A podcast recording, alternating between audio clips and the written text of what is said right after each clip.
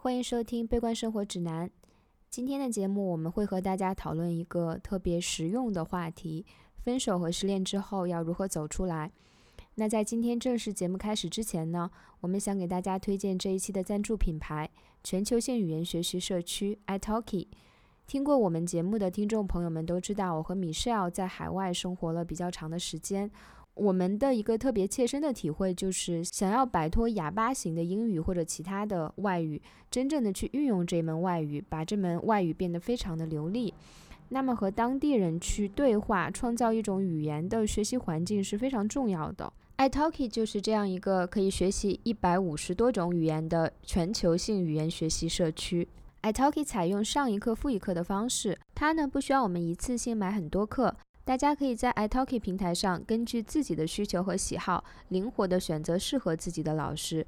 比如我现在人在澳洲，我想学习的就是最地道的澳洲风格的英语，我就可以去 iTalki 平台上选择澳洲当地的老师。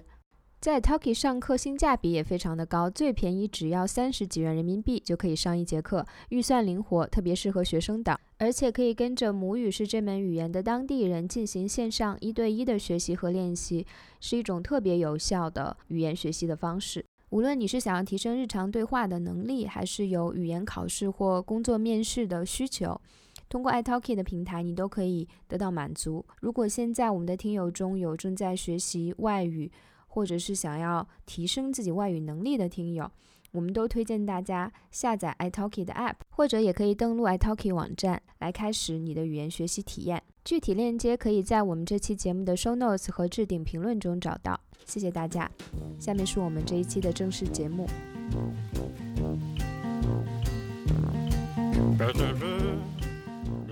那个我觉得你每一段感情，不管是长还是短，我就觉得你是一种沉浸式的谈恋爱，然后分手也会是沉浸式的痛苦。自己怎么那么可怜？我怎么会遭遇这样的事情？在那个境遇下，怎么会可怜成那个样子？就有点心疼自己。尤其当自己是那个被分手、被提出分手的那一方，有时候会非常的容易去贬低自己，就觉得自己怎么那么的，就怎么会被人抛弃？你会觉得自己被抛弃了，好像你不值得被爱了。我觉得多多少少感觉到孤独，然后希望有人陪伴，都是我们开始一段关系的一个原因。我觉得我们不应该去完全的觉得这就是一个错误的原因。痛苦的机会，我应该去做分手教练，就这个内容。哎，对，还用得着你去看吗？我就跟你讲了。哎，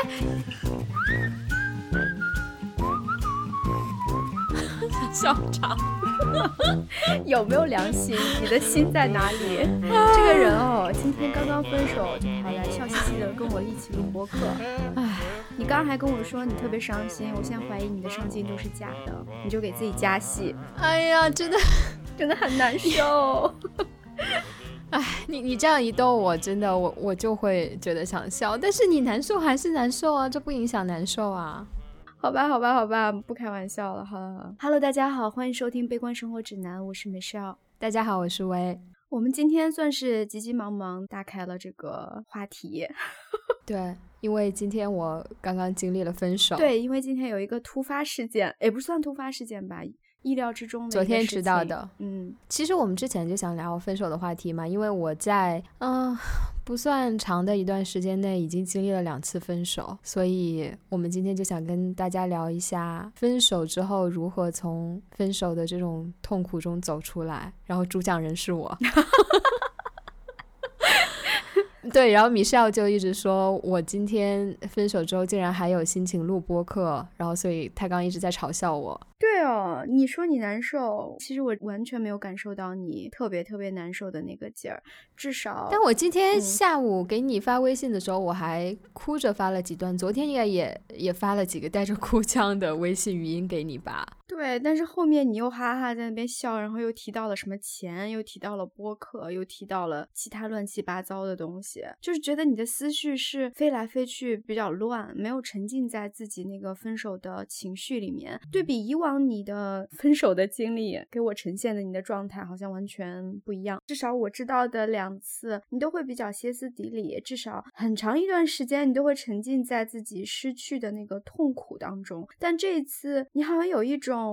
自我嘲讽的感觉，就是很很 mix 很复杂的感情吧，就难过一定是有的，嗯。包括我们今天下午也花了很多时间在聊，你也在分析为什么我总是看起来对一段感情，即使它时间很短，我好像也投入很多，然后最后好像自己又沉浸在嗯跟这个感情的时间跟浓度不相等的那种痛苦当中，就肯定是有。但是因为可能今天的这次分手感情的时间太短了，跟以往你讲的我之前的那两次三年两次都是三年之久的感情。可能确实不太一样，我我确实也有一种自我嘲讽的态度，就是怎么可能在这么短的时间内，我又让自己处于这个。状况就我怎么可能又让自己遭遇 这样的事情一次？就是自己也在问自己，就是 why？就你明知道这个事情是痛苦的，你为什么又一头扎进去？然后为什么又分手了？就就确实有自我嘲讽的成分在。今天我们就可以聊一下自己经历了上一段非常非常痛苦，可能是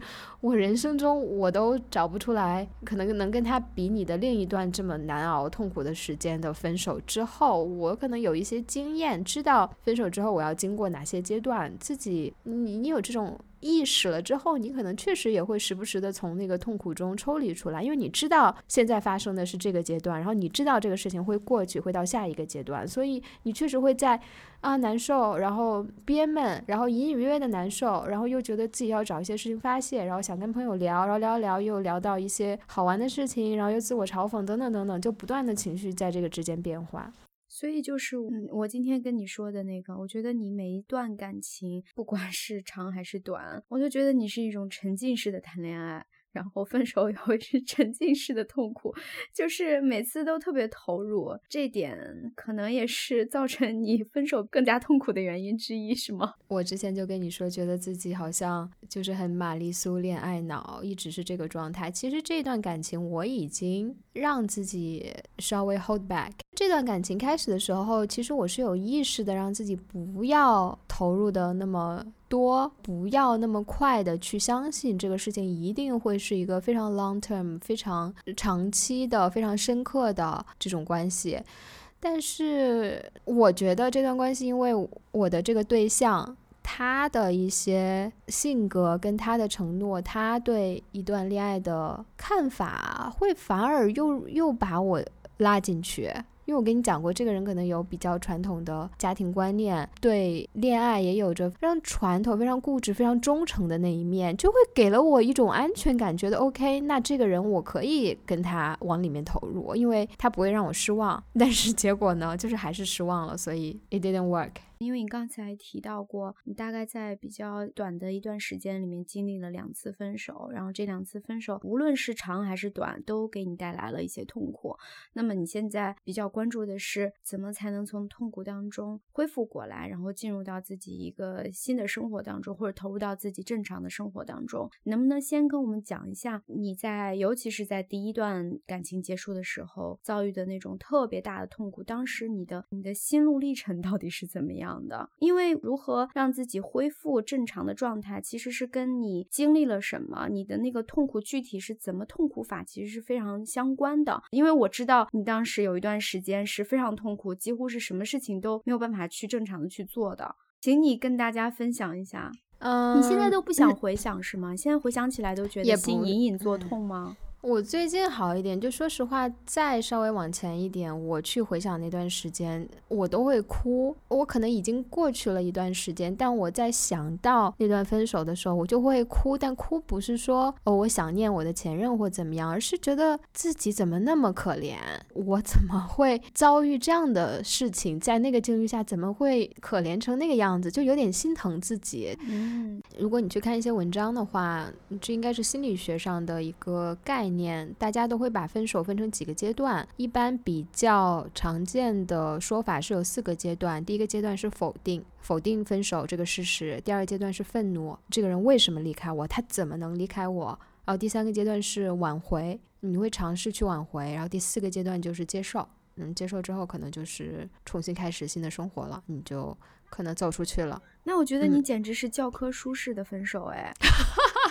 你你都有目睹是吗？对呀，我觉得你真的是按照这个教科书这个文章的理论，从头到尾每一个步骤都不落下。我觉得是这样的，最开始真的很难接受这个现实，特别是是你是被分手的一方，比较适用的。你可能没有预见这个情况会发生，所以你会最开始会否定这个事情。然后第二个阶段挽回跟愤怒谁在先，我不确定哎。哎，你当时都是什么具体的表现？我有印象啊，我有印象，但我记不太清了。你当时就会跟我讲，即使你们已经分手了，然后你就会动不动就去找他分析这个事情，或者说找他理论。你觉得这个事情对你来讲很不公平，你希望用一个分析或者是讲道理的方式，让他觉得他这样做是错的。对，有啊，就是这个里面说的都有。我去找他理论，我去挽回，我我给他发了我们以前特别甜蜜的照片，然后。一张一张的跟他说，嗯，这是我们第一次，比如接吻的地方，然后这是我们去哪哪哪玩，然后你在那个时候跟我说了什么什么，然后什么我们永远要在一起啊什么的，就会一张一张给他发，尝试唤起他的回忆，然后也去不停的问他原因。就是想找一个原因，为什么我对他给我的那个比较大的原因，比如说我们不合适，我觉得没法接受，我就会不停的问他为什么，然后给了我原因之后，我会尝试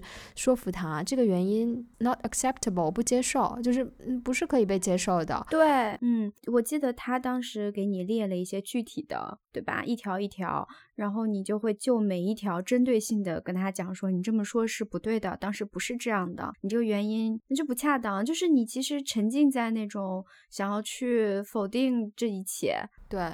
然后也有很愤怒的时候，会把我们以前他送我的卡片撕掉，我们的照片撕掉，扔到垃圾桶里，然后会特意让他看到。就是我把这个都撕了，然后他他也会难过，他会过来找我说，我们虽然分手了，但不代表我们过去没有美好的回忆，就是你不至于把这些东西都撕掉扔掉，那都是比较好的回忆。然后我就会心里有点得意，觉得我有点可能也是要 attention 吧，就是请你注意到我，我也通过愤怒得到他的注意。你是不是想要通过你的一些行为去伤害他？你知道你们有很多特别美好的过往，而且你也知道他是真心爱过你，即使跟你分手了，他依然关心你。那么你通过毁掉你们之间特别美好的回忆，一些一些记录的一些片段，让他。感到难受，甚至尝试在 revenge，因为因为当他觉得伤心，当他觉得你不应该这么做的时候，你甚至感到了一丝丝的快慰。你觉得，哎，我就是要这样，有一种胜利感。因为，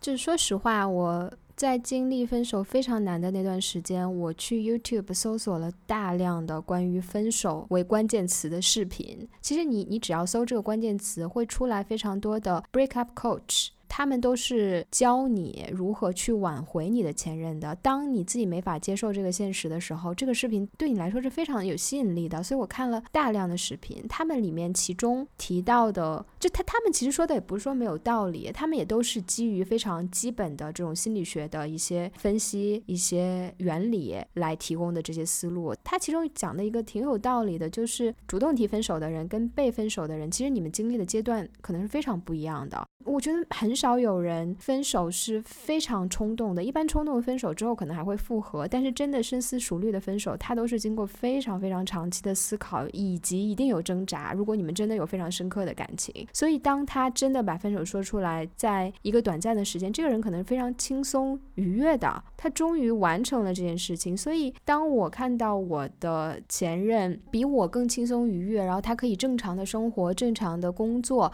甚至跟他的朋友有说。有笑的那个状态，我心里是觉得非常的不平衡的，所以就会有前面讲的想要复仇啊，想要引起他的注意，想要让他也难受的那种感受。因因为我会觉得只有我一个人在伤心，他在那边好快乐。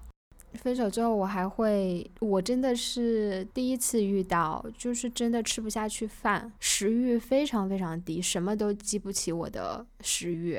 对，食物摆在摆在那儿，真的是吃不下。大概两三天瘦了两三公斤，就真的是饿的，嗯，什么都吃不脱水了，而且你不断在哭嘛。嗯嗯，对，所以确实是一个挺痛苦的过程。但是在那个时候，即使你那么那么痛苦，就我对你的了解，你也心里非常清楚，这个只是一个阶段，你会过去。那即使知道这样的道理，你还是觉得我过不去，就是情感上你是过不去的。理性告诉你，这只是时间问题，对吧？我不知道，我当时有跟你说过吗？我觉得这个早晚会过去，我有这样的觉悟吗？我现在不记得了。你有，当然不是在当下，当时你情绪浓度达到最高点的时候，你可能不觉得分手这种痛苦会过去，你可能满脑子想的我怎么去挽回他，发现这些方式都不管用的时候，你也渐渐的知道这已经成了定局。于是我觉得你当时是有理性的一面，告诉你自己这会过去，你的痛苦终将是暂时的，你也没有想着说我要去寻死觅活啊。最难受的时候，你可能会觉得天啊，我的人生到底要怎么过下去？我真的毫无思绪。但是可能。像你说的 deep down，我还是有理智的一面。我知道这个事情会过去，我也知道自己有能力能走出来。所以我想分享的第一个走出分手的方法，就是不管当下多痛苦，你一定要自我关怀。比如说吃饭这件事情，你没有食欲，还是要逼自己吃。你觉得痛苦，你就要出去运动，晒晒太阳，然后在大自然里走一下。我记得那个时候，我大概每天动不动就会哭，有的时候在床上就会哭很久很久，但是最后还是会逼自己起来吃一点饭，还是知道自己需要帮助，包括去找心理医生，包括去找朋友聊天，包括逼自己出去走一走，等等等等。我觉得这些事情你做的时候，即使你跑步，即使你吃饭的时候，你还是觉得痛苦，你不知道这个事情对你有什么帮助，但是慢慢坚持下来，你会发现，就那个事情就已经过去了，在你不经意。的期间，而且我在分手之后，因为痛苦开始跑步，我也确实瘦了非常多。然后我觉得自己的身材达到了人生的巅峰，这也是一个 bonus 吧。就所以，所以我觉得自我关怀是非常重要的。就你不要停，即使你当下看不到自我关怀有什么意义，但之后你会发现它会慢慢陪伴你走出去了。你在你没有意识到的时候就走走出去了。当然，这是一种非常积极的心理状态。那有的人可能还是处于那种我想要挽回他，我想要让他愧疚，于是他会作践自己，他不是在照顾自己，他就不吃饭。当他不想吃饭的时候，他反而觉得啊，我好可怜，沉浸在这种自意自怜的这种情绪里面，然后还会故意不去吃饭。哎，你怎么知道呀？我觉得你不是这样的人，你周围有这样的人吗？我觉得有哎，有哎，就是你想想，他会自残，嗯，就真的伤。伤到自己，有的真的就是为了让别人看到，你看我这么痛苦，我以伤害自己为威胁，威胁你要留下来。我觉得我之前在亲密关系里会有类似的表现，但我可能没有那么极端。我有时候和伴侣吵架了之后，我会故意睡在沙发上，把自己搞得很可怜。对，很可怜，很冷，或者是在大半夜的时候出去，下着雨来回走圈，然后鞋都湿了，自己越走越觉得自己可怜。但是你说我为什么要这么做呢？就我为什么不能照顾好自己，然后等大家平静下来聊一下呢？为什么一定要像你说的作践自己呢？我不知道，可能是觉得对方会产生一种。怜悯，对我觉得是获得 attention 的一个方式，肯定不是唯一的方式，也不是最健康的方式嘛。我自己当然有时候，我通常是作为那个看对方。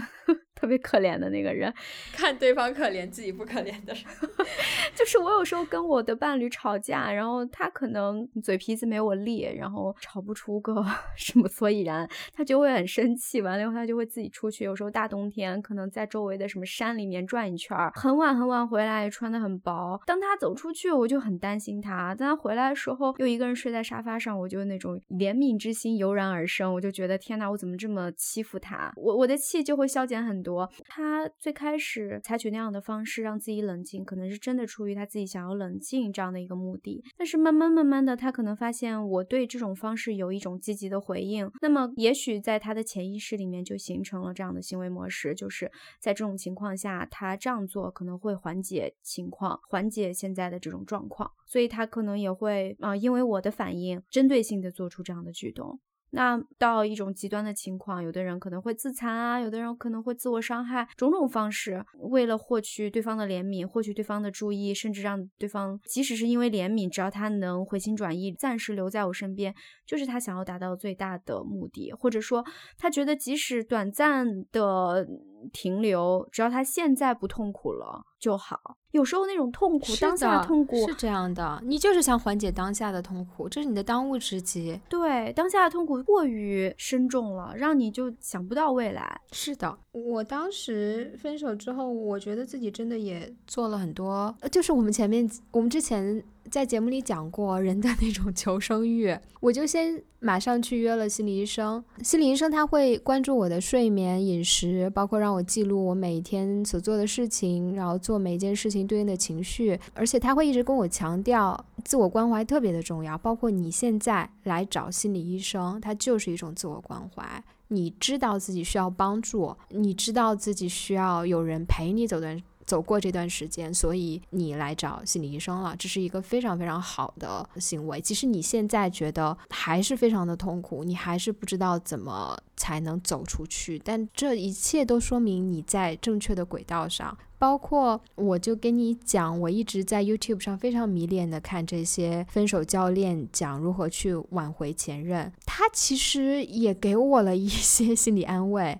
他们知道我的问题在哪儿，就他们知道为我现在最想要的是什么，然后他们就不断的给我输出。大多数这些分手教练，他们告诉你的原理非常简单，是什么呢？你不要联系这个人。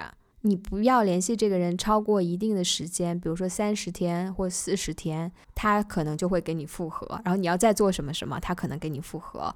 就是虽然我们都知道，你想着跟前任复合，这可能是一个非常 unhealthy 的想法。并没有那么好的一个目标，但是他的这个 approach 这个方式不去跟前任联系，他其实是一个健康的方式。对，就是三十天过后你不联系他，到最后可能当他过来找你的时候，你也不想跟他复合了。但如果说他也没有找你，it's okay，就是 either way 你都你都可以了，对吧？是的，是的，这就是我想说的。其实，分手之后走出来的另一个方式，我总结出来的，真的就是切断跟他的一切联系，然后同时把能让你想起他的事情都做出一些改变，比如说搬家。你们之前住在一起的话，搬家或者你搬不了家，这里有太多你们的回忆，把能让你想起他的，他送你的玩偶，他送你的信等等等等，把他们都收起来。即使你不扔它，把它们收起来，或者你简单的把家里家具换一个位置，甚至你自己去剪一个新的发型。当你看到镜子里新的自己，你也会，嗯，就是跟过去的那种联系稍微又少了一点。这些都是我在有一本书叫《分手心理学》里面学到的。我分手之后这本书看了好几遍，真的，它提的。很多方式是非常有用的，就算你没有用，你当下也觉得很绝望、很无助，你想要抓住一点东西，希望有人告诉你怎么去做。所以，嗯，我觉得其实它里面提供的一些方式真的是比较有科学依据，可以去尝试的，也确实能给你一些帮助，慢慢的走出来。我觉得你刚刚讲的就是一种特别好的方法，但是我觉得最难的部分就是在于实践这种方法，以及开始进行这样的方法。当时啊，就我对你的了解。你当时就是忍不住，就是你这些道理你都懂，但是你就是忍不住，你就控制不了自己的手还有脑子，你就想要去联系他，你跟他发了很多很多的信息，对吧？最开始是这样的，但是他搬出去之后，特别是在我看了那些分手教练的视频之后，我真的就跟他联系很少了。包括你记得吗？他回来家里取东西，我也会刻意的避开，跟他不见面。其实我心里非常想见他。是的，其实当时我一直在跟你讲说，只有你。们真真正正的两个人暂时不要见面了，然后两个人的那种物理上的联系先切断嘛。不管说你们以后可能回归到做朋友还是怎么样，但是至少你既然分手了，你就不能再那么的亲密了，至少在物理空间上不能那么亲密。这这个是我观念里面的，你要走出分手阴影的一个特别重要的一个条件。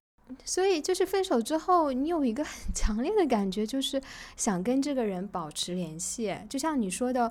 即使你知道这个结束了，但是这个很痛苦，你还是想要见到他，你就是不想要改变。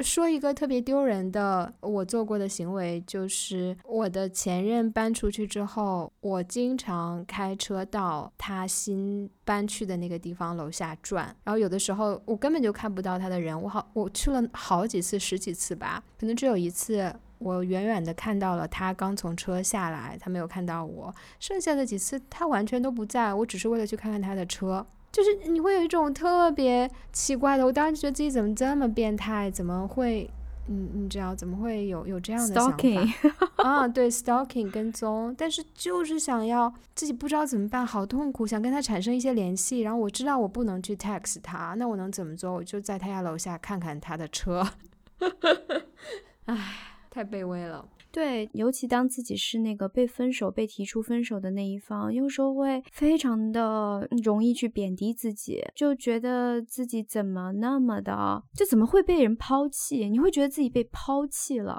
好像你不值得被爱了。在想要别人去怜悯你的同时，你也在所谓的作践自己，就是好像恨自己，为什么我没有去让他留下来？我的魅力没有足以让他继续爱我。但同时反过来一个特别强烈的一个对比，反向的一个操作，有的人会觉得对方是被什么蒙蔽了，对方不知道自己想要什么，对方跟我分手不是他真正想要的，我要告诉他他是爱我的，然后他就会做一些可能不是那么有利于帮助他走出分手痛苦的一种事情。是这样啊，我我上一次不就是吗？所以。你过渡到我这一次分手，你不觉得我成长了吗？我没有说服他吧？哎，其实我也有，我给他写一封信，信里可能提了，嗯，很多我都是以我自己的角度讲的，就是我觉得，啊，你说的那些我不是这样看的，我是这样看的。但是我们在聊完分手的事情，见面了之后，我没有像上一次一样不断的去尝试说服他，我可能更多的是尝试听他究竟是怎么想的。他其实最后给我的答案就是，这是一个非常 irrational 的决定，他不一定是正确的决定，只是他当下的一个 feeling，一个感受，觉得我们可能走不下去了。如果嗯时间长了，分开会更痛苦。我觉得我是有意识到，这个东西真的就是一个当下的感受，它可能是理智的，可能是正确的，可能是错误的，但是你改变不了另一个人的感受。我觉得从时间上来分析的话，前一段的感情可能比这一段要积累的更久，你们的共同经历、共同回忆可能更多。对于你来讲，分开可能更难，已经黏腻到就是两个人的生活重叠到那个程度，让你硬生生的把你们两个掰开，肯定还是更痛苦的嘛。那这一段可能。交互的还没有那么深入，你们就在这个阶段去选择终止，我觉得对双方来讲都是相对容易的。然后另外，其实就我所了解而言，其实，在今天或者是昨天，你知道他要跟你分手之前，你已经有所预感，甚至你可能 deep down，你潜意识你是知道这个结果可能要来了，因为你记得吗？就上周末我们两个打了将近一个多小时还两个小时的电话，就在谈你对他的感觉以及你们关系的一些。些一些情况嘛，我当时就觉得，其实你自己对他的感情好像也没有那么深，甚至你自己也在分析。想过分手。对，甚至你自己也在分析，可能你现在跟他在一起，并不是因为你有那么的喜欢他，觉得这个人好像就是你现在想要在一起的那个人。你好像可能出于很多很复杂的原因，才选择跟他进入这段关系，留在这段关系。但如果说，如果他那一方理智战胜了情感，战胜了一些其他乱七八糟的原因，要跟你分手，好像你从一个很很很理智的角度，你也是可以接受的，甚至情感上你也可以接受。我们两个也讨论过嘛，我真的觉得自己提分手跟被别人分手那个感受真的是完全不一样。我觉得是这样的，就是这段关系，我当时觉得如果再这样下去的话，可能是你会去提分手。对，因为我也真的想过这个问题，我还在日记本上写。今天我真的认真在考虑是不是要结束这段关系，然后结果过了几天被分手了，那还是很难受啊。所以，而且我知道你曾经跟一个人提出过分手，你是非常决绝的，甚至你现在连想看他一眼都不想看他一眼，就是那种对这个人完全没有一丁点的留恋，也不想回忆你曾经跟这个人又发生了什么亲密的、甜蜜的回忆。我觉得就是你是分手的一方跟。跟被分手的一方是一个因素。就像我们前面讲的，他可能经历的阶段不一样，但是归根结底，你到底有多伤心、多难过，终究是关系你们这段感情到底有多深刻，曾经是不是特别真心、特别投入。的去爱这个人，去喜欢这个人，嗯，我觉得我真的很决绝的分手，分手之后几乎没有什么感觉的几次，都是我可能根本就没有很认真的喜欢过这个人。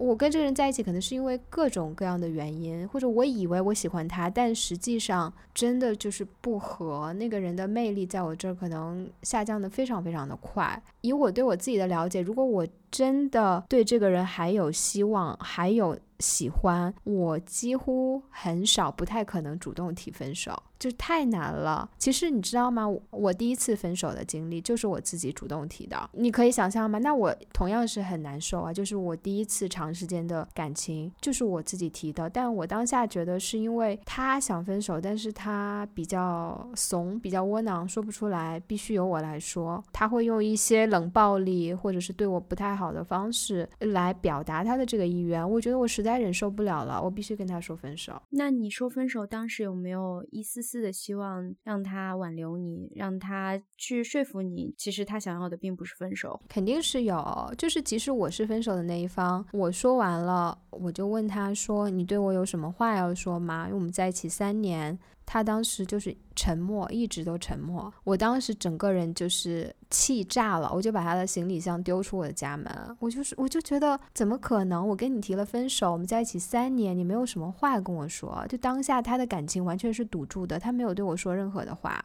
这一点哈，可能 averagely 我们的表达能力或者是表达欲还是比较可以的，但很多时候男性，至少是我交往的男性，真的是，即使他们内心翻江倒海或者怎么样，他们就是没有办法去很好表达自己，他们不知道怎么说，甚至他们脑袋是一片空白。但这并不表明他对三年的感情好像就是心里无所谓，只是他真的没有我们那种立刻能组织一段话，然后说出来，然后说出来又不那么不恰当的那种。能力，我觉得太难了。是的，我觉得 in general 男性的表达，他们真的受了太多的限制，他们没有这个习惯，没有这个训练，也不被鼓励做这种表达，让他们表达情绪太费劲了。所以说，说实话，那我刚刚分手的 这个人，我觉得他的表达还是我接触过的相对的还行的。就他今天会真的跟我聊到他做分手决定的一些原因，包括他的感受，然后他跟我说，其实我们之前有过一次。次争吵吧，他说其实那次之后，他就心里一直都很难受。但说实话，我没看出来他难受，因为提出那个 argument，提出那个争吵的是我。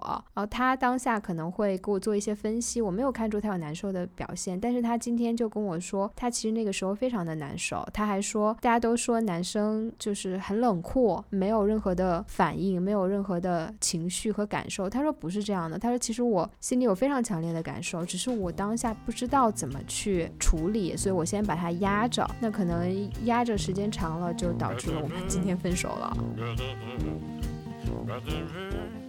有没有可能跟你朋友一起去吐槽这个人，就是不断的说这个人哪点不好，做的多么的差，于是他跟你分手，或者是以任何方式离开这个人，是一个特别好的决定，其实对你好的一件事情。你觉得这种方式会有帮助吗？尤其是当这个人离开你的时候，那些好的瞬间全都涌向涌上心头，对吧？那这个时候你是不是需要反向的操作一波，把他不好的事情，日记里面记得全是抱怨他的东西拿出来读一遍？说实话，我真的做了这个事情。我在 iPhone 里开了一个文档，写下了我的前 任让我讨厌的那些点。然后我真的偶尔会拿出来看，但我真的不知道这个事情对我有多大的帮助。包括我分手之后和朋友聊，朋友给我讲他的不好，我有的时候会反对，就是我会觉得这不是真的，就是你不知道我们真实的感情是什么样的，他并不是就是像你说的那么单纯的坏。当然，我知道朋友有的时候可能是为了帮助我走出来，才会讲他不好的一面。但我有时候会觉得你不了解我们的感情，然后你讲的不是真的，就你不想否定你们之前的感情，有可能吧？不是说你不想让他否定这个人，你不想让他否定这段感情，进而你不想让他否定在这段感情里面你的你。我不知道，有可能吧？因为我今天经历的这次分手。在跟他这段短短的关系里面，其实我跟你讲的真的不多，对吧？我可能跟你讲的都是非常片段的。你不是说你也不感兴趣吗？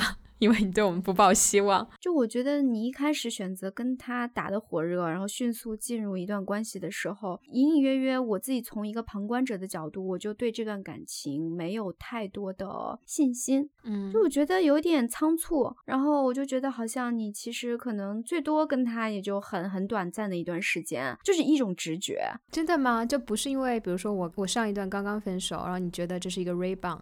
就是分手之后用来疗伤的感情吗？我觉得有这个原因。另外一个原因，把你跟他的那个 profile 摆在我面前，我就觉得，嗯，可能你不会爱上他，你不会对他觉得非常的呃有兴趣，可能他也对你不太会有兴趣。就是我觉得这两个人好像我没有办法去 picture 这两个人在一起。但是你你没有觉得他很符合我的很多你要说那种条条框框的标准吧？他是很符合的。比如说他在一个比较大的公司工作，然后他是程序员，嗯，收入稳。定，然后呢，性格又是比较严肃认真，可以跟我讨论一些大问题。可能真的是因为那天你跟我讲，你们见完面以后，他给你发的那段信息，是说我们两个的价值观可能不太一样，或者说我我们想要寻求的关系可能不太一样。他觉得他自己想要寻求一种非常传统、非常呃稳固的，可能想跟这个人进入一种长期亲密关系的一种，抱着这样的目的去见你的。但是可能你当时给他的感觉。是你还是想再去看看，然后可能开展几段 casual 的 relationship，就想要去玩味一下人生。他可能觉得你们的价值观不太一样。他还提到了说，因为我有跟他提过我上一段感情，他可能也觉得我距离上一段感情有点近。他也会讲说，有的人分手之后会觉得很受伤，不愿意开始一段 serious relationship 认真的恋爱，觉得我会不会是那种情况，所以他来跟我确认，他觉得。如果我是那种情况，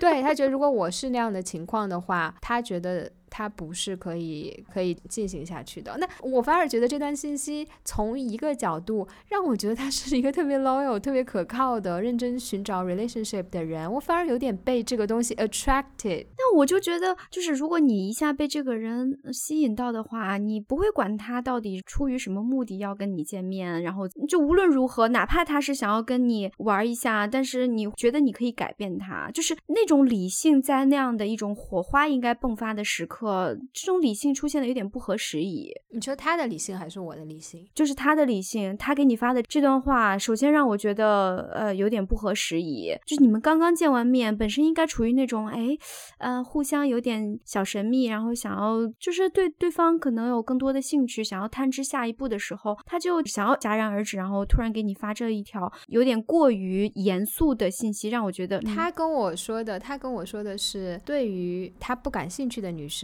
他会直接一条信息就说，呃，I had a great time，但是我觉得我们不合适，然后希望我们可以 stay friends，然后可能之后要么就删了，要么就怎么样了，就不说话了。但他说他对于我是 interested，但是不确定我到底适不适合跟他再继续，所以才发了一条。他说他发完之后就觉得，Oh shit，I may lose her，是吧？就他可能不会看到我这个信息被我吓跑了，觉得我是 weirdo，但是他觉得。他还是要冒这个风险，因为这对他来说特别的重要。这是他给我的解释。嗯，OK，反正我可能是就是从自己的角度去分析这个事情，当然也会有偏颇的地方。所以这可能是我确实是会往比较消极的方向去判断你们感情的一个原因吧。但这个原因可能不全然是嗯合理的。好的，这段掐了吧。真的不掐，我觉得挺好的。这跟分手无关，这跟我们怎么认识有关。我觉得这个就是怎么认识、怎么开展，就是奠定了某种、某种、某种底色。但是，这怎么认识的这件事情，那那你觉得我当时看完他的那个反应，你会惊讶吗？我反而会被他的这条信息感觉到吸引。我觉得你当时吸引就是不是被他吸引，你是被 challenge 了，然后你就觉得怎么可以这样？我你怎么可以这样 judge 我？你怎么觉得我就是那只想要去玩乐，只想要去随随便便认识一些人的那种状态？你怎么知道我怎么想？其实我心里真的这么想，也不是靠你来这么猜测的。就是当时我还记得特别清楚，当时你跟我讲说该怎么办，然后我就说哎别理他了。对，然后你就觉得我发了一长特别对，然后你。你就觉得自己特别不甘心，你就觉得他凭什么这么去给我下判断？然后你就给他发了一长串。其实你想证明他是错的，他不应该这么 judge 别人。但我觉得，那他可能做很多事情都是这个德行。但说实话啊，就是怎么开始的？你觉得真的重要吗？因为 OK，我们是这样开始的。我可能带着一种想要为自己平反的心态，我就跟他说。我没有说我不寻找 serious relationship 是吧？相反，我很看重啊，你们不能这么架住我。因此，我们有了第二次呃见面。第二次见面，可能我是带着一种哦，我要再再跟他聊聊这个话题，我要继续跟他解释的心态。prove you wrong 那种感觉。但你同时，你因为见面了，你不可能只聊这一个话题，这个话题会带出很多很多各种各样的，比如说你为什么。那么想，你为什么给我发这个 text message？为什么你会这么做？他对你来说为什么这么重要？然后等等等等，你们就会聊很多。然后我觉得这是一个缘分，不管是出于什么样的心理状态，但是因为这个 message 的出现，让你们有了第二次见面的机遇。我觉得这是一个缘分，但这并不表明感情的浓度到达了一个要见第二次面的这种感觉。我我知道，但是有的时候第二次面，如果我又见了他，我就是感觉不好。那可能就没有第三次了，就一定是有一些一些基础在那里的，所以我们就不停的见面，那肯定不是说因为第一次的这个别扭或者好玩的心理一直推着我们一直往下见，那肯定不是的，肯定是每一次见面都有一些让我们觉得更对彼此好奇的这种心理，或者是一些好感不断的积累，我们才会不断的见面。所以啊，你说怎么开始真的重要吗？就就也不一定。像你说，它可能只是一个缘分，一个契机，然后后面你不断有好的经验推着你会继续往下见面。可能我的重点不是说你们怎么开始的这个方式，我可能更想说的是你们开始的时候彼此对彼此的那种感觉，那个感觉是不是纯粹？那你就像我刚才跟你讲的，你对他的感觉可能更多是想要去证明自己，不是他随随便便那样 judge 的那种那种人，你可能。更多的是关注自己，而不是关注这个人怎么样。那么这种感觉好像在我看来，就是那种纯爱的成分就没有那么浓烈。只要分手起来就比较容易。纯爱，那那你说的这种就有点类似一见钟情，就第一次见完两个人就必须啊。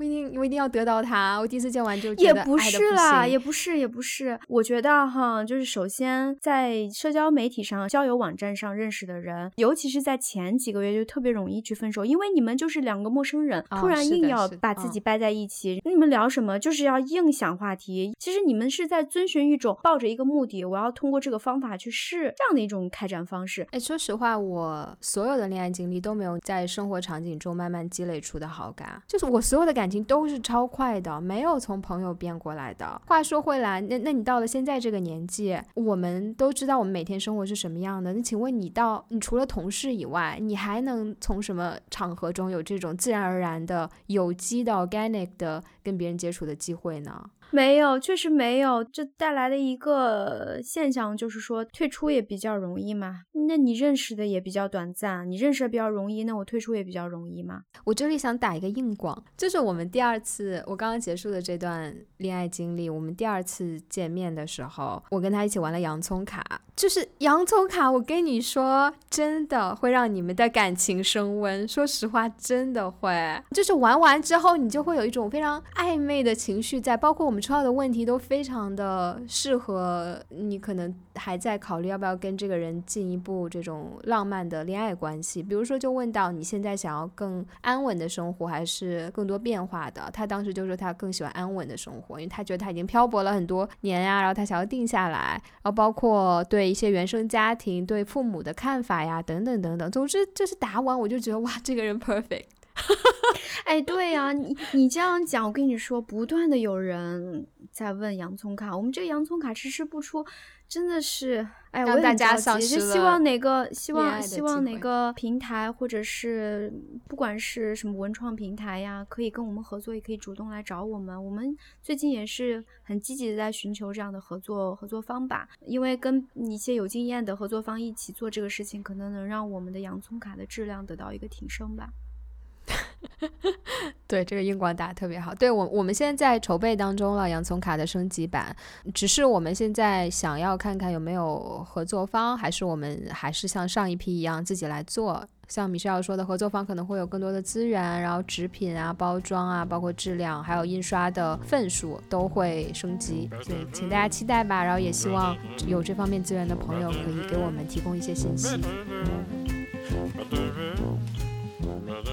就是我现在跟你说说笑笑的，说实话，我停下来我真的是难受。你知道，我今天跟他见完面，我跟你讲，我一直在沙发上刷手机。我在刷什么？我在刷 WhatsApp，嗯，就是国外用的这种呃通讯软件，上面可以看到这个人的上线时间。我就不停的盯着跟他的对话框，看他什么时候会上线。然后他不上线，我就会很着急。然后看到他 online 上线的通知，我就会盯着他。然后我还反复的看我给他写的信，以及他最后给我发的几条信息，就真的不是不难受，就是我会不停的，还是想要创造一些跟他还有联系的这种感觉，但是我又知道我不能去联系他，所以就是你会很难受，然后会影响你生活中的很多安排。包括上一次分手的那个经历，以及这一次，你有没有想过，你你你想做一个很酷的人，就是你想在他面前表现出啊，我其实也不是很在乎，即使是你分手，你提出分手，我也不是很在乎。我以前的经历，我可能就会这样，就一般情况下，当别人不够尊重我，或者别人不够在乎我的时候，我这个时候会表现出我根本更加不在乎你。就我比你还狠，就那种感觉，你知道吗？那你是你是真的这么觉得吗？还是你觉得这是一种很防御性的、很 defensive 的行为？我觉得这是一种很防御性的。就比如说上一次咱们俩吵架的时候，我觉得你完全就是没有没有尊重到我的时候。我完全就不理你了，我完全完全我一个字都不想跟你打。我跟你说，我直接删了我们的那个群，我就不想看到那个群。就是我想让你知道，我根本不在乎，我可以立刻的就是把这个事情完全切断。当然我也会难受，只是说你如果让我做这件事情，我是可以做出来的。我就完全不理你了，我就完全消失了，在你生活中当中消失了。等你想要联系我的时候，你还联系不到了呢。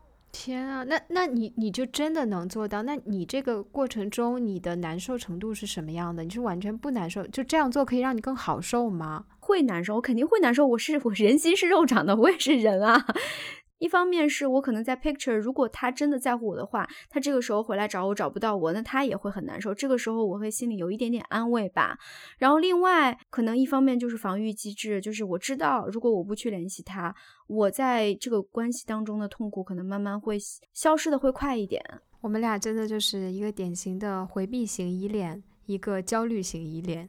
我就是别人越甩我，越跟我生气，我会越害怕被抛弃，我就会使出全身的解数，我要往人身上粘，我要求他不要离开我。反正我的方式是我可能做不到你这样，我想做到，但是我做不到。就我心里那种强大的焦虑会让我想要去联系他。就我我也知道哦，我我不联系他。我可能会好得更快，但是种种原因，包括你前面说的当下的痛苦太大了，我必须通过联系他或者找一些跟他之间的联系，让我在当下能过下去，不至于那么难受。先把它压下来再说。虽然我知道 long term 来讲，长期来讲，这不是一个好的方式。但你知道，你越联系一个想要离开你的人，其实适得其反，哎，会让他觉得他怎么这么 needy，我更要跟他分手。是的，是的，道理都懂，但是就是对我来说，这么操作更困难。我像你说的，我也尝试过，比如我在等一个人的信息，我觉得他怎么这么久都不联系我，或者我有点生气了，我就会等得特别心烦意乱。我经常需要把那个通讯软件删掉，整个删掉，然后删完了十分钟，我又焦虑的不行，想说万一他。给我发信息了呢，我又会再安装上。我我没法那么淡定的做完这一套，就我即使在对方那儿表现的，就是他根本就不知道我完成的这一系列乱七八糟的特别焦虑的动作，在他那儿我可能就是一直没回他，呃，一直也没理他。但是我可能其实在等他，自己已经焦虑的不行，卸载了，然后又不停的查看，然后又重新安装，又怎么怎么样，不停的开他的对话框，看着他的头像。所以就是说，一定要给自己找一个可以放下手机，比如录录播课，录播课以及。运动对吧？我觉得运动真的就是我上一次分手之后，我才发展出来的这个习惯。我在上一段感情之中，我运动真的非常少。可能第一年有跟当时的伴侣一起运动，第二年我们两个都是死肥宅，在家里都不运动。但是分手之后，我就忽然意识到，真的是一个非常偶然的状态。因为我当时还和前男友住在一起嘛，我。真的觉得透不过气，我就必须出去。然后出去了，你可能也不能干走路，有的时候就会跑跑步。我就会发现，你这真的是有治愈的能力。恋爱使人肥胖，失恋使人什么变瘦？对我，我当时就算不跑步，我就在家旁边来回走，我就会发现，嗯，分手之后，其实你的很多感官会变得更加的敏感，你会放大，你会非常的注意周围的很多的事情。我走的时候就会看到那些树、那些花，我就觉得好美，然后自己当下会有一种很感动的感觉。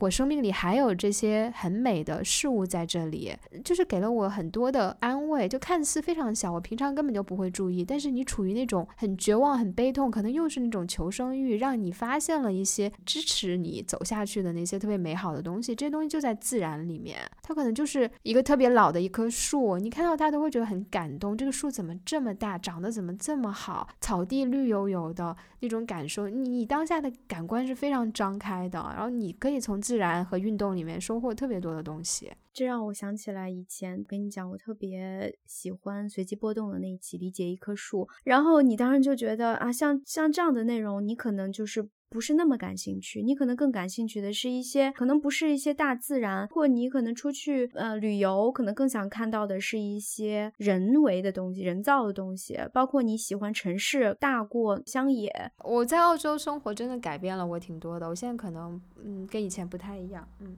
在这种大自然、美好大自然当中，你你真的会有一种我是如此渺小，我每天的那种一亩三分地的喜怒哀乐，然后情绪好像都不足挂齿了。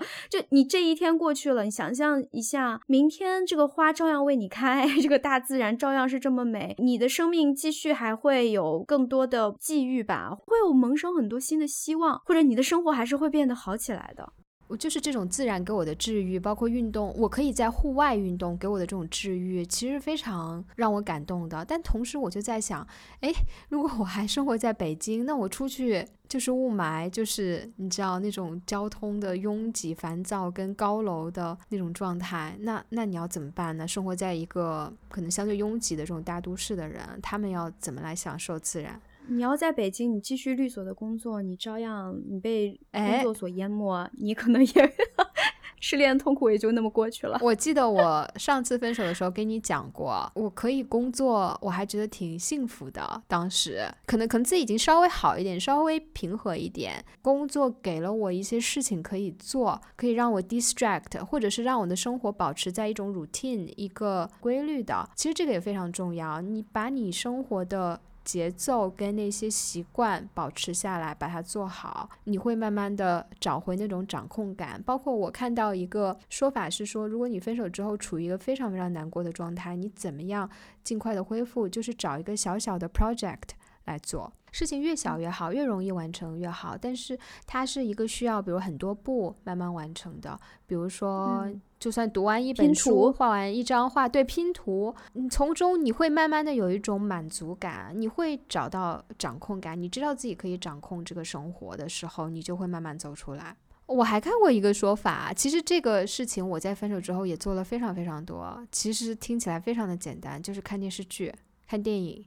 然后把你自己沉浸在别人的故事里面，可能我觉得是一种 distraction，一种让你注意力分离的方式。作为你来讲，就是有过蛮多次分手经验的人，已经尝试了很多次，已经为大家做了那种大众点评了，可以总结下来，还是有用的。你觉得你的第二段相对来讲比较短的感情经历，会不会是一种去弥补上一段或者修复你上一段分手痛苦的一个一一一个方式？如果因为前一段太过痛苦，你要走出来，可不可以先进入一段？这种操作真的是健康的吗？或者说你经历了，你觉得可取吗？你后悔吗？说，首先说实话，我也跟你讲过，我在进入这段短暂的新的感情之前，我以为自己是准备好了的。我觉得自己的生活状态，包括我一个人生活的能力，我当时觉得是 OK 了啊，我准备好了，我可以开始约会了，我才开始的这段感情。我我觉得我我不后悔。其实你现在让我仔细往回想，我很多段感情到底是因为什么开始？究竟是不是因为上一段感情的伤让我开始的下一段感情都有可能有联系？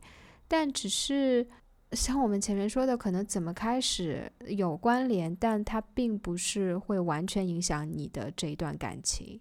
你还是要通过不断的跟这个人相处，去创造一段新的关系。如果你只是因为上一段感情的一些伤，你想要弥补，或者你觉得孤独，我觉得都是原因。我们一直说最好的状况是说你整个人状态非常非常的好，你一个人过得也非常的幸福开心，这个时候你才能遇到一个让你更开心的、非常健康的这样的一个人，然后开始一段关系。但我不知道多少人真的是这个状态，我觉得多多少少感觉到孤独，然后希望有人陪伴，都是我们开始一段关系的一个原因。我觉得我们不应该去完全的觉得这就是一个错误的原因。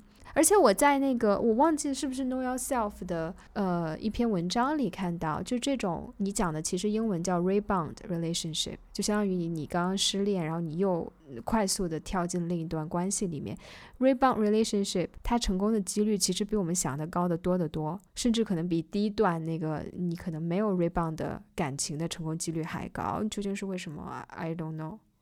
讲到这儿，让我觉得我们人类的这种亲密关系真的好复杂呀。就是你开始一段关系到底是因为什么，然后又因为什么去结束？每个人可能你在心中分析来分析去，各种理智的、什么科学的，然后这种理论的分析，觉得特别有道理，也能说得通。但最后归根结底，它是一种情感或者情绪所驱使的一一个决定吧。就像最近一段关系的这个对象，他是一个非常理智的人，最后他做。的决定是一个 irrational 的，或者是非常 emotional 的决定，对吧？他自己也承认，但是他可以非常清晰的去说出来，去讲出来，articulate 说出来自己到底是因为什么什么，然后你们之间有什么问题，然后他中间又发生了什么样的心理挣扎。但是你说他的内心到底是怎么样一感受，跟他说出来的东西之间到底有什么偏差？我我真的现在都，甚至我会怀疑，就包括你今天说的很多，回过头来去看你曾经经历的那些，是不是因为很。很多时候，我们接触的种种信息给了我们这么多的语言，一种话术，一种表达的方式和内容，于是我们被自己内化了，被自己套用在自己的表达当中。就比如说，你会讲说，可能因为我们没有共同的经验、共同的爱好，于是我们要分开。这个原因到底真的需要这样去表达吗？我真的不知道。语言一定是有欺骗性的，我们聊过这个话题嘛？有些时候。你太急于去分析，去给自己找一个原因，你说出来的这个原因就会把你自己骗了，也不是把你自己骗了，就你越来越相信他。你说的时候可能没那么自信，你说完了你就百分之两百的相信他了。很多时候都是这样的嘛。对，因为可能心理上、情感上的东西太过抽象、太过模糊，你很难去把握。是的。但如果有一套已经非常成熟的呃语言系统、语言体系，你可以去运用，你可以去套进去，可能它还是之间会有一些联系。那么你你这么非常有效的去去运用了、去表达了，我觉得也利于你自己去说服自己，以及利于你周围的人去理解你。是的，就说到这儿，我就想起我上一段分手的经历。我的前任跟他的朋友就是讨论我们分手，然后我通过一些方式，我知道了他们的对话。就是我的前任跟他的朋友说，他觉得我们当时就不该在一起，那是一个错误，因为他当时太孤独了。就说实话，这句话对我的伤，我觉得特别的重，就是不想接受。怎怎么可能是因为寂寞，或者是这个话，我也跟你在这一次分手。的时候提到了，OK，因为寂寞进入一段关系，但真的不是谁都行，对吗？就是不是大街上任何一个人，你都想要跟这个人开始一段关系，让你觉得 less lonely，没有那么寂寞，你还是选择了他。就这寂寞的成分跟这个人是谁的比重到底有多大？我们真的能 articulate，真的能说清楚吗？说不清楚。但如果你把这个话说的好像我们当时在一起就是因为寂寞，那我真的觉得太伤人了，就是否定了。我们的很多东西，哎，很多东西就是你不要讲出来啦，或者说你自己这么讲出来，不要让对方知道。我的话，我绝对不会把这个话讲给可能我的朋友去听。另外就是，其实你自己也跟我聊的过程中，你也会想说，哦，当时你刚去澳洲啊，你是为什么？对，你是为什么跟这个人在一起？可能也会有这方面的原因。你你有这方面的原因，你就觉得好像也还好。但如果对方也讲出来，也有这方面原因，你就觉得好受伤。所以这就是我们聊的，你为什么会开始一段关系？为什么会选择这个人？真的就是一个 package，一个打包的东西。你每个人里面都有一些很现实的因素，说出来就会破坏这种浪漫爱的呃纯粹。你怎么可能因为他的身高跟他在一起呢？你怎么可能跟他有钱？因为他有钱跟他在一起呢？你怎么可能因为他胸大跟他在一起呢？对吧？你说白了，嗯。我就说，如果这个人完全达不到你自己给自己设定的那个硬性的标准，那么这个浪漫爱也不可能产生。如果你是这样的，非常严格去执行这个标准，然后你的浪漫爱产生了，完了以后你就说你自己不在乎他的什么，他他的什么。对吧？当他有这些的时候，你可以非常轻松的说，我不在乎他的这些。即使他没有了，我还会跟他在一起。对，而且我觉得，就是这些你跟他在一起特别现实的原因，你可以说他是那个打包的这个人的一部分。比如说，他就有钱，然后我跟他。在一起了，这是其中的一个因素，但他整个人是打包的，他还有其他的各种各样的因素。但是你不能反推说，任何有钱人我都想跟他在一起，只要他有钱我就跟他在一起，这个是我觉得推不出去的，因为我们都是很复杂的，我们的标准，甚至你让我列我的标准，我都列很难很难列出来，这真的是一个特别综合的一个东西。OK，刚刚已经聊了，就是说没有共同爱好这个事情到底是不是分手的一个特别重要的原因？因为我们的播客的评论，包括我看最近小宇宙的热搜，大家都在讨论那部电影叫《花束般的恋爱》，我也给你推荐过，你当时还跟我说这个名字还挺有意思的，你记得吗？我应该说的是这个名字让我不想看。哎呀，我这不是录播客给你美化一下吗？对，就是这这个电影最近好像特别的红，但它其实。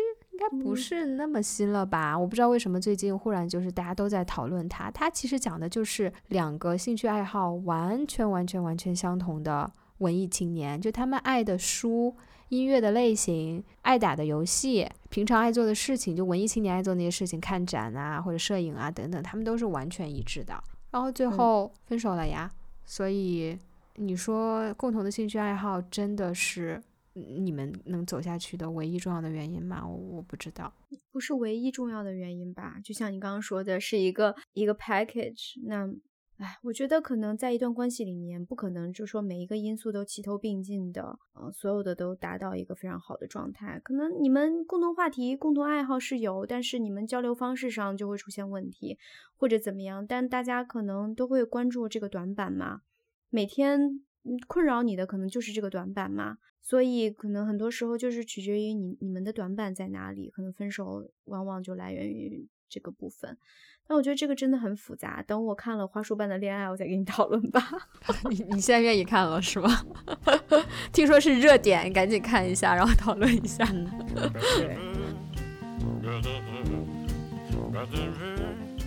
我们总结一下吧。如果大家分手了，需要从这种非常痛苦的暗无天日的状态里面走出来，有一些非常实用的 tips 给到大家。天啊，我觉得我们杯纸特别少做这样的节目，就真的给大家总结 tips 一二三四。你刚才确实提出了，我觉得这个非常有用啊，这个实用才是真正的有用，而不是说我提出一个我怎么才能遇到对的人，然后一二三四的那种 tips。因为我当时分手特别难过的时候，我就是真的在小宇宙、在播客平台上面搜索“分手”两个字，我听了非常多期，其实没有很多期，我发现其实讲这个的人并不多。我当时听的那几期，我还真的蛮受用的，包括其中《分手心理学》这本书也是在一个播客那边听来的，我到时候可以找一下那个播客，我有点忘了名字，放在下面给大家一个一个连接。你说的对，这个 tips 还是非常有用的，因为你处于一种非常痛苦的。状态非常绝望、非常无助的时候，你是希望知道 有一些方式告诉你怎么走出来。你即使你不知道有没有用，你真的去尝试一下，我觉得也无伤大雅。哎，无伤大雅是这么用的吗？无可厚非啊，也是无可厚非。帮我剪一下。对这些方法，这些小的 tips 给大家列一下吧。一就是照顾自己，这个照顾自己其实很实实在在嘛，就一日三餐，生活规律。你说的非常的好，就是 self care 真的很重要，在任何时间。对它其实非常的简单，你就是吃好饭、喝水，然后做运动。然后第二点，我觉得如果你发现你自己没法 take care of yourself，你没法照顾自己，一定要懂得去求助。嗯，求助的对象，我觉得不是你的刚刚跟你分手的前任，而是你周围的朋友、你的家人、心理医生，甚至是医生。我记得我当时睡眠不好的时候，我有去找医生开药。当然，医生可能有的医生建议你嗯不去开药，你可能通过其他方式，种种种，总之你要。有这种求生欲，你真的去求助，求助不丢人，反而会给你产生非常多新的这种连接啊，这种关系。对，不要羞于求助，而而且不要觉得被分手是一件非常羞耻的事情。别人不愿意跟你继续这段关系，或者你不愿意跟别人进入这段关系。这个真的就是很复杂的原因，这并不能否定你这个人的价值，你这个人呃好还是坏？我觉得这个跟你这个人本身是怎么样没有必然的联系，所以嗯，就是大胆的向别人求助，多去信任你周围的亲朋好友。周围如果有分手的人的亲朋好友，也希望大家有耐心听他们不停的 讲自己的前任，比如。米少，而且我我真的其实我们俩私下比较少打电话嘛，除了讲播客的事情。我当时我记得我就有一天跟你说，我想要给你打个电话。真的觉得我实在是受不了，我觉得我只能跟你聊一下这个话题。米少帮我跟我聊了一下，但是我记得你当时聊的特别的冷酷，你就告诉我，呃，我的前任说的有道理。真的吗？我的天呐！你就是说，我的天呐！因为因为我我呃，但我当时可能就是想要让你去再理性一点吧，就想让你非常的愤恨他，就是对他产生一种恨，然后离开他。不，你不是你 你说的那个感觉就是他说的特别有道理，你得接受他。他说的特别 logical，妈呀！哦，OK OK，我特别冷酷。我这种朋友就不要找了，找那种，嗯，对，哎，这说到这儿，我推荐大家去看那个《分手心理学》，它其中有一章，它就是在讲你分手之后跟你的朋友求助嘛，他把朋友分成了几个类型，你就是其中的一个类型。你可能是非常理智的分析他跟我讲的这些原因，你不会在情感上给我太多的 unreasonable 的支持，就无条件的支持我，就觉得哎，他说的就是错，他就是渣男，你就跟他分手分的对，然后他气死了，什么怎么怎么样，气死我了，怎么能跟你分手？就你不是这个类型的，你是真的去理智的跟我分析他的原因的一个一个类型的朋友。然后这本书就是说的，你其实要去寻找四种不同类型的朋友，因为你什么方式其实你都是。是想要，你都是需要的。你一方面需要情感的安慰，你一方面也需要理智客观一点去看待这个问题。所以最好是这几种朋友你都有。不然你就会偏颇。比如我听完，我只有你这样的朋友，那我可能听完就觉得天哪，那是我错了。然后如果我只有那个一位支持我、给我情感安慰朋友，我觉得天啊，他怎么能这样对我？我就更愤怒了。就所所以他是需要也是一种平衡。嗯，找四个朋友，嗯，四个朋友，那没有四个朋友，或者四个朋友全是一个类型的怎么办？嗯，还有就是刚刚讲的，可能尽量的去改变你周围的物理环境，给你去大自然。对，这是一个走出你的房间去大自然，包括你屋内的一些设置摆放，你自己的形象，或甚至你生活的节奏，你都可以做一些调整，让你的身体跟你的思想接受到一个信号，已经变了，就是你现在有一个新的生活，你要开始新的生活了，你有这样的一个信号，你也会比较好开始。然后就是我们提到的。呃，自然的治愈力量，即使你是一个像我之前一样纯粹的 City Girl 都市丽人，你也真的可以去尝试一下，去周围啊，去其他城市啊，去感受一下自然给你的治愈的力量。嗯，有条件的话可以去海边哦，晒太阳。嗯，哦，运动也是嘛，运动会给你产生非常多的这种快乐分子，让你感到快乐。还有就是，你说我们要给大家推荐我的那些做法吗？看分手分手教练的视频，以及跟跟踪前男友。我觉得这一整个都是一种 distraction，就是它不是说是让你不想分手这件事情或者恋爱这件事情，它是占用你的时间。不是你一个人呆坐在那里，然后自己在自己的那个脑袋里面去分析，然后陷入自己的一个死循环。就是你不管看什么内容，其实都是在花时间，然后沉浸在那个内容当中。包括你刚刚说的看剧嘛，嗯，哎，其实就是看这种呃分手教练的视频，包括我会搜寻我刚刚讲的各种播客，包括读这本书《分手心理学》。然后我还会找了一些关于亲密关系的书来看，其实我在去给自己找某种答案，嗯，但同时呢，我有一种心态，就是虽然我们前面讲我可以去找朋友，找我的心理医生，但说实话，当到了一定的时间，我会觉得我跟朋友讲的也太多了，我也觉得朋友也很疲倦，说实话是吧？就是你我一直跟你讲这个，你肯定也觉得都不知道回我什么了。就怎么还没完，对吧？真的到了一个阶段，我会觉得不好意思再找朋友了，或者朋友对我的朋友会觉得你很冷如此不可教也。我的朋友越来越冷漠的时候，不争气，对我就会。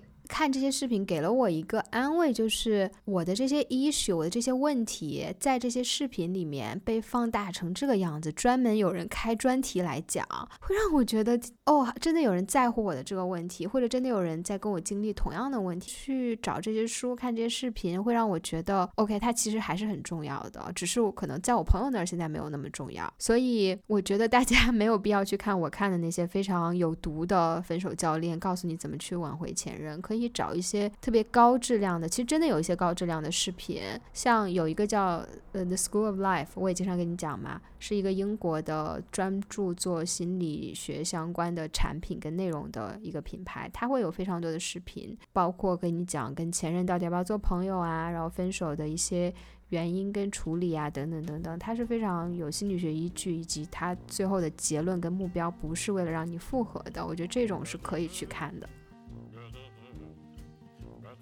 谢谢维毫无保留的亲情分享，然后呢，我们就不打扰他了。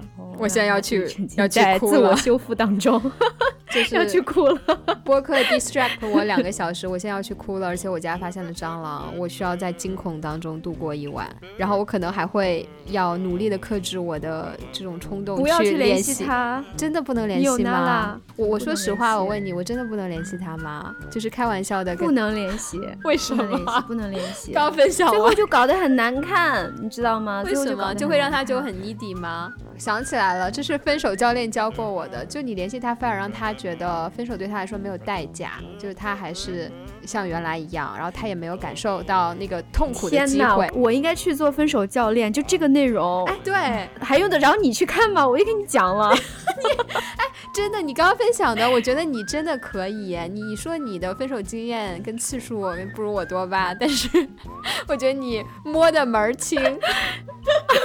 不是，可能可能就是比较冷酷吧，就是就不会觉得对方会留恋我，我就会觉得，那我这不是让自己难堪吗？我何必呢？就我也知道那个道理啊，但是我我就是做不到。包哎，包括那个 Know Yourself，他其实写我看了他很多关于分手的文章嘛，他其实就讲，如果你是回避型依恋的人，你确实会比像我这样的人更好走出来，不会像我这样一直让自己沉浸在那个情绪里面，你也可能比较习惯做这种。就是回避这个人的方式啊，就是你可以跟他拆开，然后你就会比较快的 recover。那我可能就一直跟人家哩哩啦啦的一直连在一起，嗯，就很难很难走出来。分手的第一晚，不要过于想他，真的很难啊。Anyway，就是也也也希望，如果现在有正在经历分手的听众朋友们。可以知道这个真的会过去的不管你现在有多难它一定会过去的。虽然可能很漫长可能会反复但是大家一定要有这个信念然后有有我陪你们对还有我们的节目。感谢大家的收听谢谢大家拜拜拜拜好冷漠。